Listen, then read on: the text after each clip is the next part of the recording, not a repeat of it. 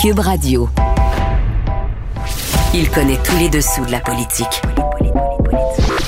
Chef du bureau d'enquête de l'Assemblée nationale. Antoine Robitaille. Là-haut sur la colline. Là-haut sur la colline. Cube Radio. Bon jeudi à tous. Aujourd'hui à l'émission, l'étalement urbain croît-il à un rythme destructeur pour les terres agricoles du Québec?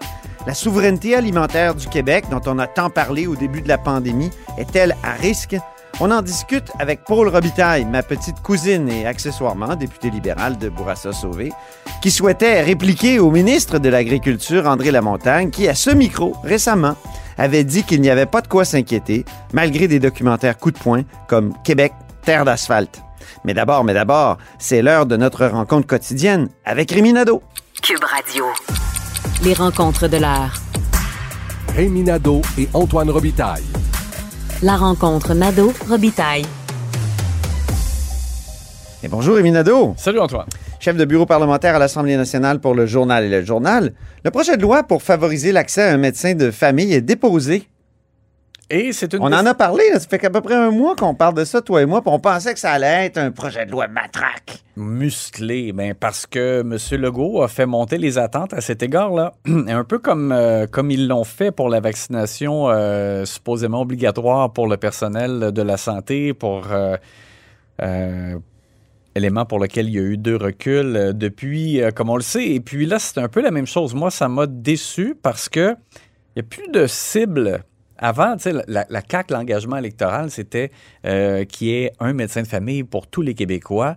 Euh, présentement, il y a 800 000 Québécois euh, qui attendent sur une liste qui n'ont pas de médecin de famille. Christian Dubé nous a révélé tantôt que selon lui, c'est même probablement 1,5 million de Québécois qui n'ont pas de médecin de famille parce qu'il y en a beaucoup qui se sont découragés d'être sur la liste et qui ne sont plus sur la liste. Je dedans. suis retourné tout à l'heure dans les communiqués de 2018 de la CAQ. Mhm. Ils dénonçaient le Parti libéral parce qu'il y avait 1,6 million personnes sur la liste. Ah, bon, ah, tu vois. On est rendu à 1,5. Là, puis Alors on là, promettait donc- un médecin de famille pour tous les Québécois. C'est ça. Donc là, c'est plus une question de, de cible. Il n'y a, pas de sanctions prévues, donc il n'y a plus de menaces contre les médecins de famille qui n'en prennent pas suffisamment de patients, là, disait M. Legault là, encore tout récemment, Eh oui. euh, en- quasiment en tapant du poing sur la table. Alors là, c'est plus ça du tout. Euh, Monsieur Dubé, il va comme d'une autre tactique, là. Il fait un peu comme une prise de judo. Euh, visiblement, il, veut pas faire d'affrontement avec les médecins omnipraticiens euh, dans cette année électorale. C'est ce que je décode. Et euh, là, il va donc d'une structure euh, Trivago.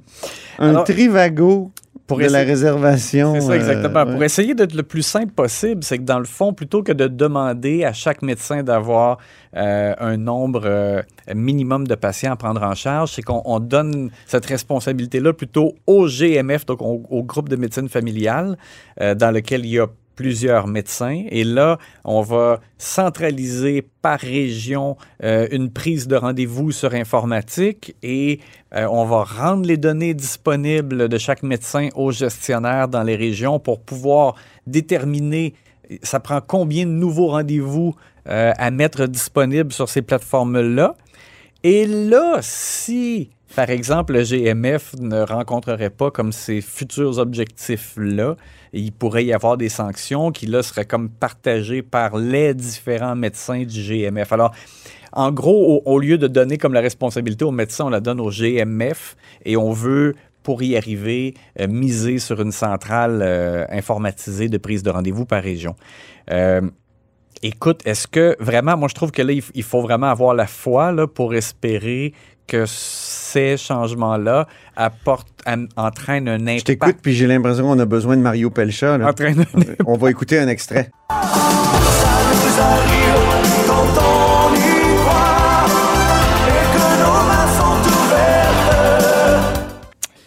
Oui, effectivement. Ça fait du bien, hein? Oui. Et euh, d'ailleurs, la- la- Ça nous arrive quand on y croit, Rémi. Ouais, la chanson, c'est que nos mains sont ouvertes. Oui, c'est ça. Et on pourrait ajuster les paroles au cas présent. Les plages de rendez-vous sont ouvertes. C'est peut-être ça. Ça nous arrive quand on y croit et que les plages de rendez-vous sont ouvertes. Alors, écoute, je salue, je dirais, l'effort louable de M. Dubé qui, euh, sais, quand on parle de, par exemple, rendre les données disponibles des médecins aux gestionnaires, ça, c'est sûr que c'est la base. C'est sûr que ça devrait fonctionner comme ça depuis longtemps. Tu sais, c'est- Ce qui se mesure s'améliore. Oui, Ça, j'ai trouvé ça bon as-tu comme phrase oui. de M. Ça- Dubé, oui. je Puis sais. c'est un, de ses- c'est- un de ses slogans, là. Ouais. Ou- Puis, tu ouais. sais, je, je sais De ses devises, même. ce, ce qui l'amène comme modification, c'est nécessaire. Ça, c'est bien, là. C'est juste que le problème, c'est est-ce que vraiment euh, on va arriver à ce que les Québécois euh, aient tous un médecin de famille? Bien, visiblement, non. Et puis, c'était ça, c'était l'engagement de la CAQ. Et on voit donc, ils ont montré les muscles, et là, les muscles se dégonflent aussi, là, à l'égard euh, des médecins de famille. Donc, Et c'est la troisième fois. Parce que il y en a une avec les médecins spécialistes. On a dit qu'il faut aller chercher un milliard dans leur Ouais. poche. Mhm. Finalement, on est allé chercher quoi? 500 millions, mais sur Ouais. plusieurs années. pour le reste, on attend l'Institut de la pertinence. Oui, c'est ça, ça prend la pertinence. Après ça, il y a les deux reculs sur la vaccination obligatoire Mhm. et évidemment le recul. D'où, j'avais écrit une chronique, les médecins de famille sont morts de rire après la, la Ouais. recul sur la vaccination Mhm. obligatoire. Mais c'est qui récemment qui disait les médecins ne perdent jamais? Je pense que c'est Régent Hébert. Voilà. Alors voilà où on est rendu. C'est l'heure de l'analyse sportive de la période de questions.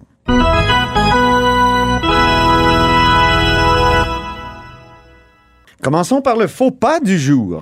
Oui, Dominique Andelade qui voulait donner un exemple très concret à la période des questions au Salon Bleu en questionnant euh, François Legault, sur la- encore une fois, sur la pénurie de main-d'œuvre. Donc, c'est comme pour une troisième journée, Dominique Andelade Eh oui! tapait sur la pénurie de main-d'œuvre et les impacts dans les régions. Et je trouvais quand même qu'elle avait apporté de très bons points depuis le début de la semaine. Sauf que là, Puis elle a comme mis en relief, si tu me permets, euh, quelque chose comme.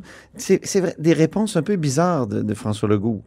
Oui, comme trop jovialiste un peu, j'ai trouvé, moi, honnêtement. Monsieur Legault, depuis Oui, puis- quelques jours là-dessus, c'était comme juste de dire euh, les Québécois vont avoir de meilleurs salaires, tant mieux. Sauf que, au-delà de ça, là, oui, mais il y a des, euh, des entreprises qui, qui euh, souffrent. Et, et- et- et si des entreprises perdent des contrats en raison de pénurie de main-d'œuvre, ben, c'est la, la- la collectivité qui perd aussi, là, parce que ça entraîne euh, un impact économique négatif. Et donc, euh, Dominique Andelade donnait l'exemple d'un dépanneur à Saint-Célestin, donc en, en Mauricie. Elle disait le, c'est le dépanneur ferme. Ben, les gens, pour aller chercher euh, la, la pinte de lait, vont devoir faire 20 minutes de route d'un côté ou 30 minutes de route de l'autre bord pour aller euh, au prochain pour, commerce de- ouais, pour aller à Saint-Grégoire. pour le faire.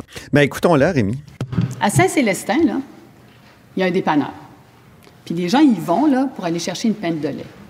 Mais si le dépanneur il ferme, ça veut dire qu'ils vont devoir parcourir 20 minutes à Saint-Grégoire pour aller chercher la pinte de lait, ou bien 30 minutes à Saint-Nicolas pour aller chercher une pinte de lait. Ça a un impact sur la vitalité des régions. Quelle est la solution du premier ministre? Quelle est sa vision par rapport à ces enjeux-là? Sauf que là, il y a Donald Martel, le député euh, caquiste euh, du coin, et qui a répondu sur Twitter.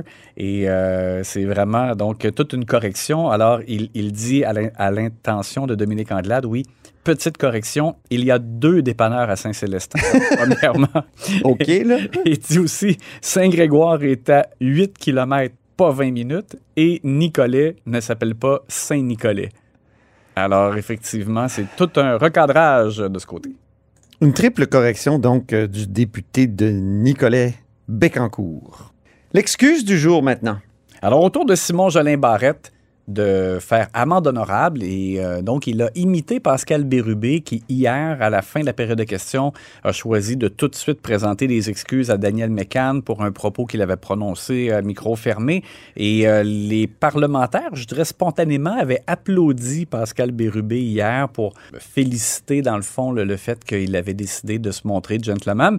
Euh, alors Simon Jolin Barrette a fait la même chose aujourd'hui. Il a décidé de il l'avait fait privément nous a dit Marc Tanguay euh, avant la période des questions. Et il l'a fait au Salon Bleu. Lui aussi, euh, Simon Jolin Barrette s'est levé et a présenté ses excuses au libéral Marc Tanguay parce que hier, euh, Simon Jolin Barrette lui avait posé la question Êtes-vous complotiste?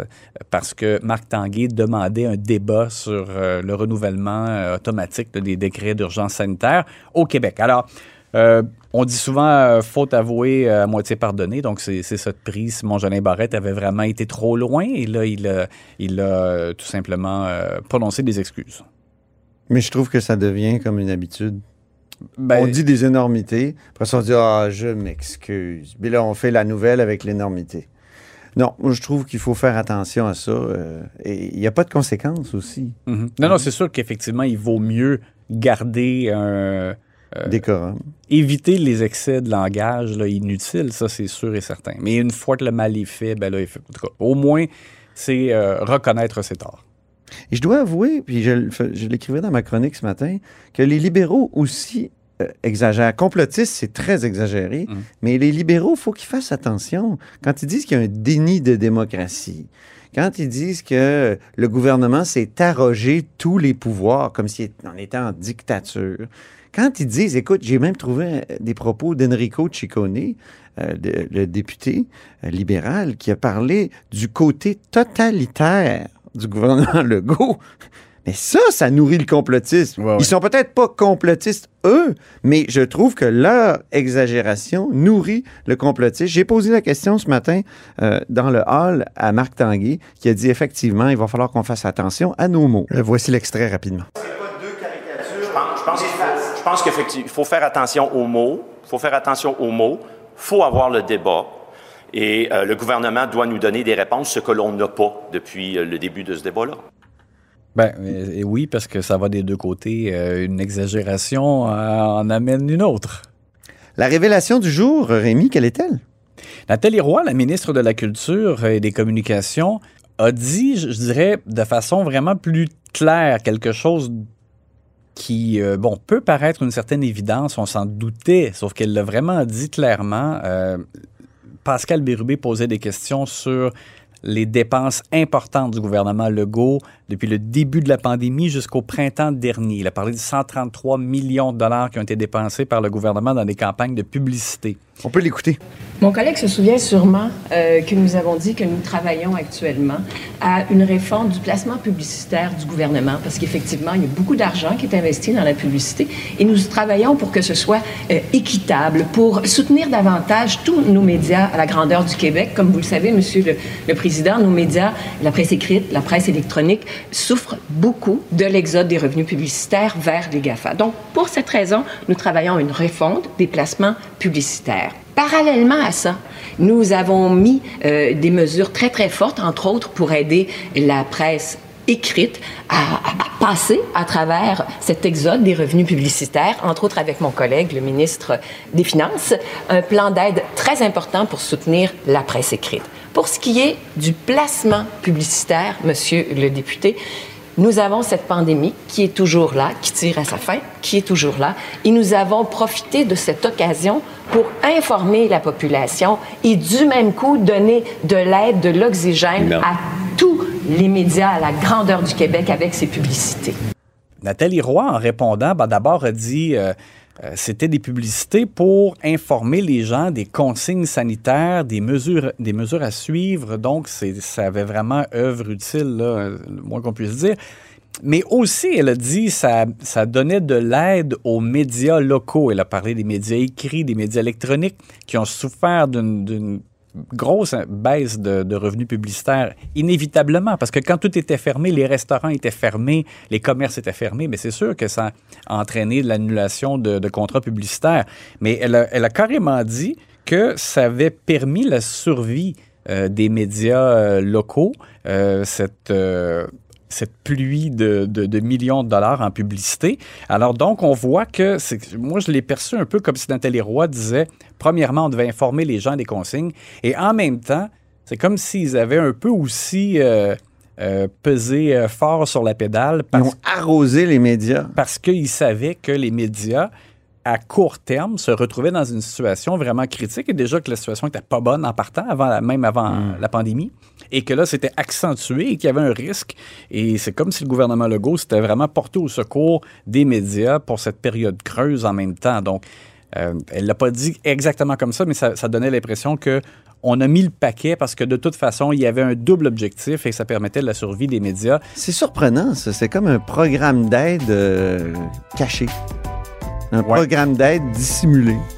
Sous couvert de, finalement, euh, donner de l'information sur la Sur pandémie, ouais. on, on- on- on aidait les médias. C'est- vrai que ça a été surprenant comme réponse.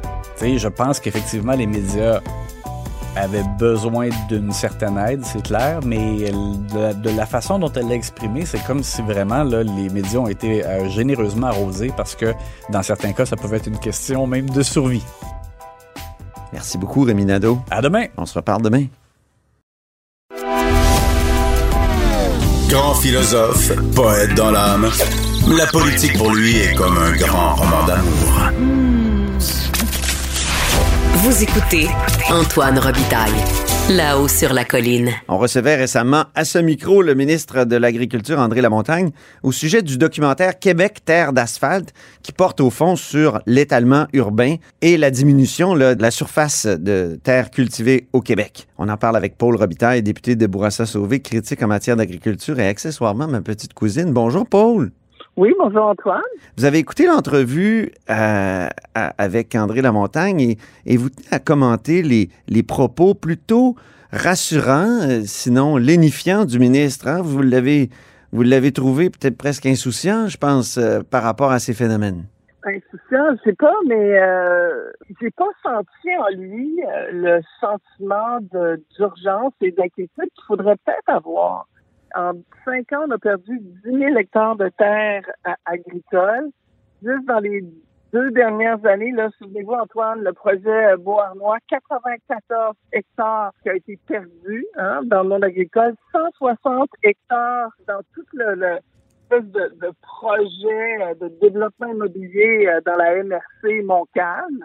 Euh, puis là, il y a le troisième lien. Alors, je sais pas, là, mais j'ai l'impression que ce gouvernement-là va pas nécessairement dans la bonne direction pour ce qui est de la préservation des terres agricoles. Alors, quand, quand j'écoutais le ministre, je me disais, ben là, voyons donc, regardez euh, les documentaires qui sortent, euh, qui sont sortis récemment. Euh, Québec Terre d'asphalte, vous en avez parlé. Euh, puis, euh, puis les chiffres qu'on voit en ce moment, les, les- les témoignages d'agriculteurs et des gens dans le milieu euh, agricole, ben je sais pas là, mais je pense qu'il faut être extrêmement vigilant. Dans le cas de Beauharnois, Paul, euh, ce projet de Google, là, très, très important, il y a eu des compensations, nous a dit le ministre, pour la perte de territoire agricole. Est-ce que ces compensations-là euh, ne justifient pas l'appui au projet? C'est un projet économique important.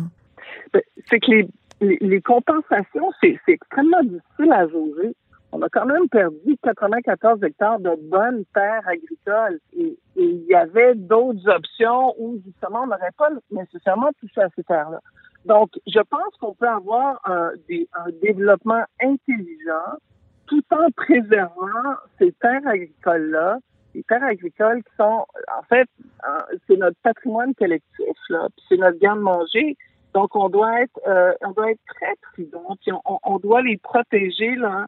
euh, et, ça devrait être une priorité. Euh, une, priorité, ça devrait être très, très, très élevé là, dans la liste de priorités du gouvernement.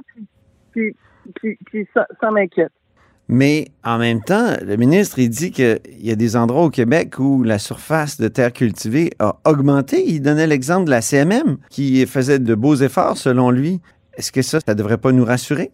Ben, en tout cas, les chiffres parlent. Et puis, comme moi, j'écoute les, agriculteurs, quand j'écoute la relève agricole, ben, je vois euh, qu'on a, qu'on a une diminution du territoire agricole au Québec. Il faut être vigilant. Puis, je vois une relève agricole aussi qui en peine à, acquérir des terres puis à les développer. Ben, qui, qui appelle à, à, à s'installer puis à prendre racine, si je puis dire. Et, euh, et, euh, et je pense qu'il faut y voir. Si vous étiez au gouvernement, qu'est-ce que vous feriez, vous, pour protéger les terres agricoles davantage? Ben, on a une loi qui a été passée en 78, hein, la loi sur la protection du territoire et euh, des activités agricoles, qui devrait être, moi, je pense, mise à jour. Là, on a un projet de loi, le projet de loi 103, là, qui arrive, là, un projet de loi omnibus, Antoine, Oui. qui va qui est porté par la, la, la ministre déléguée à euh, à l'économie, qui veut faire des modifications importantes à la loi sur la protection du territoire agricole. Oui, c'est le projet Et, de loi euh, 103. Je veux juste donner le titre aux auditeurs. C'est la loi modifiant diverses dispositions législatives. Ça a l'air bien technique. Principalement aux fins d'allègement du fardeau administratif. Donc, on veut alléger le fardeau, la paperasserie pour les entrepreneurs principalement. Oui, mais justement, et, moi, ce qui m'inquiète là-dedans, c'est que c'est un projet de loi omnibus, donc hein, qui touche à plein d'affaires. Là-dedans, on parle entre autres de l'agriculture, qui est portée par la ministre déléguée à l'économie, hein, et euh, il, a, fallu, hier, mon collègue, euh, Monsef Beragi, mettre une certaine pression sur le gouvernement, même une motion pour faire intervenir le ministre de l'Agriculture à l'étude détaillée, à l'étude du projet de loi. Et, moi, euh, alors, c'est lui qui devrait être là, qui devrait, euh, qui, devrait euh, porter le. C'est lui qui devrait, qui, est là pour protéger nos, nos terres agricoles. Et c'est la ministre déléguée à l'économie qui fait ces réformes-là. Et il faut pousser le gouvernement pour que le ministre de l'agriculture s'implique. Euh, et, il, y a, y a, y a, y a tout le côté spéculatif des terres euh, et en fait toute la crainte de voir euh, ces, ces terres-là agricoles développer. Et, et il y a des bonnes choses là, dans le projet de loi qui, qui visent à, à soutenir toutes sortes de mesures. Il y a des bonnes bonnes choses dans dans les modifications qu'on veut faire à la loi sur le sur la, la protection du territoire agricole. Mais euh, il y a aussi un manque d'encadrement et on a eu des groupes qui sont venus en commission parlementaire et euh, qui, qui, nous ont dit être inquiets, qui nous ont parlé de cheval de Troie, là, c'est de... Cheval de Troie, OK. Ben, c'est-à-dire que c'est-à-dire que euh, c'est-à-dire que c'est, c'est euh, les, les, modifications qui, qui, qui, sont amenées au projet de loi pourraient peut-être ouvrir la porte, pourraient peut-être faciliter du développement immobilier ou euh, des choses autres que du développement agricole sur ces terres-là. Et Ah. c'est dans ce sens-là qu'on se doit d'être absolument vigilant et, euh, et de, de, de, de bien encadrer ces modifications-là. Et nous, ce qu'on dit, c'est que... Donc, sous couvert de, si je comprends bien, sous couvert d'allègement administratif et, et, et, de paperasserie, on faciliterait finalement le développement immobilier sur les terres agricoles. Mais est-ce que la CPTAQ, la Commission de protection du territoire agricole, est pas là pour empêcher ça? C'est les inquiétudes qui ont été amenées par les différents groupes. Euh, L'UTA, entre autres, Équiterre, il y a, y a Jean-Martin Fortier qui, est, qui a dit c'est très bien le, le lotissement, c'est bien le morcellement, on en a besoin, mais s'il vous plaît, il faut absolument que si on morcelle des terres, parce que c'est ça qui est question là dans dans, dans la, les, les, modifications proposées, si on morcelle des terres, il faut bien s'assurer que euh, ces, ces, ces, nouveaux lots-là soient, euh, soient exclusivement réservés à l'exploitation agricole et ça à long terme. Et, euh, et, ça, c'est les inquiétudes qu'on a. Revenons au documentaire Québec Terre d'asphalte. Est-ce que ça, est-ce que c'est je... conforme à ce que vous avez vu quand vous avez fait des tournées ré ben, régionales chez des agriculteurs? J'ai vu récemment là, que vous étiez promené dans, dans notre monde agraire. Ben, c'est sûr que du côté de Saint-Anselme, hein, euh, sur la rive sud de Québec, il y a beaucoup d'agriculteurs qui s'inquiètent. Euh, parce que nécessairement un troisième lien, ça veut dire euh, euh, la, la, la, probabilité qu'il y ait de l'étalement urbain, elle est très très, elle est très très là, elle est très très réelle. Et donc ces, ces agriculteurs s'inquiètent de, de, de voir leur terre agricole soumise à du, du, développement urbain. Je pense qu'il faut être extrêmement vigilant. Je pense qu'il faut être très très intelligent et, et très prudent dans le dans tout l'aménagement du territoire. Et c'est ce qu'on sent euh, quand on va euh, euh, dans la région de Montmagny-Saint-Anselme. C'est ce qu'on sent aussi chez les agriculteurs et on l'a vu très bien dans le reportage à Laval, par exemple. On a des terres agricoles qui sont maintenant enclavées entre des développements urbains et qui sont un peu pris en otage, puis ultimement, ils craignent d'être avalés, mm -hmm. justement. Par, euh, par ben, ben, ce qui est fascinant, c'est que les urbains, en se déplaçant à la campagne, en viennent à ne plus tolérer les agriculteurs. c'est mmh. ça qui est fascinant dans, dans le documentaire. Et... Mais je pense, Antoine, que la, la pandémie a été, euh, a sonné, l'alarme a été une prise de conscience. euh, c'est le premier ministre qui le disait. Il disait, ben moi, durant les premières semaines de la pandémie, il temps qu'on soit pas capable d'alimenter tout le Québec, qu'on soit pas capable de de d'amener les légumes, les fruits, la viande euh, sur la table de nos Québécois. Mais oui. Et euh, la souveraineté alimentaire, ben c'est fondamental. Alors, si on parle d'autonomie alimentaire, de souveraineté alimentaire, puis euh, qu'en ce moment, on va chercher 50% de nos denrées à l'extérieur du Québec, ça va vouloir dire qu'il faut préserver le territoire qu'on a. Il faudrait peut-être même l'augmenter. Et donc, euh, on peut pas parler de souveraineté alimentaire sans parler d'une protection euh, euh, sine qua non de nos terres agricoles qui sont en fait, nos terres agricoles, c'est partie de notre, de patrimoine collectif. Et, euh, il faudrait les traiter un peu comme on traite le patrimoine bâti. Mhm. Mais pas comme la maison Chevalier, par exemple. Ouais, ben, mais en même temps, en même temps, euh, il faut voir une, évolu- une agriculture qui évolue. Et on a beaucoup de jeunes agriculteurs qui veulent cultiver des petits lots. Ouais. Et, euh, et ça aussi, c'est nouveau. Mhm. Il y a un, un engouement pour la- l'agriculture de proximité. Oui. Et je pense que tout le monde, il faut qu'on s'ajuste. Donc, donc, Bien. donc, autonomie alimentaire, euh, vraiment protéger nos terres agricoles, c'est aussi offrir à nos jeunes agriculteurs, à notre relève. Fois, on a des, pas nécessairement des gens de 20 ans qui se lancent, là, ça peut être des gens plus vieux aussi, d'offrir à notre relève aussi euh, un modèle d'agriculture qui, euh, qui, qui, est, euh, qui, est- qui est moderne, qui, euh, qui a évolué, donc des plus petits lots, donc le morcellement est utile et nécessaire. Mais il faut que ce morcellement-là euh, soit fait de façon intelligente, qui Mhm. protège les terres à long terme. Merci beaucoup, Paul Robitaille, député de Bourassa-Sauvé. Ça me fait plaisir. Et c'est tout pour La Haut sur la Colline en ce jeudi. Merci beaucoup d'avoir été des nôtres. N'hésitez surtout pas à diffuser vos segments préférés sur vos réseaux. Ça, c'est la fonction partage. Et je vous dis à demain. On recevra Geneviève Lajoie qui nous parlera de ses dossiers les plus passionnants de la semaine. Et Rémi Nadeau qui remettra son prix steak et son prix tarte au sucre.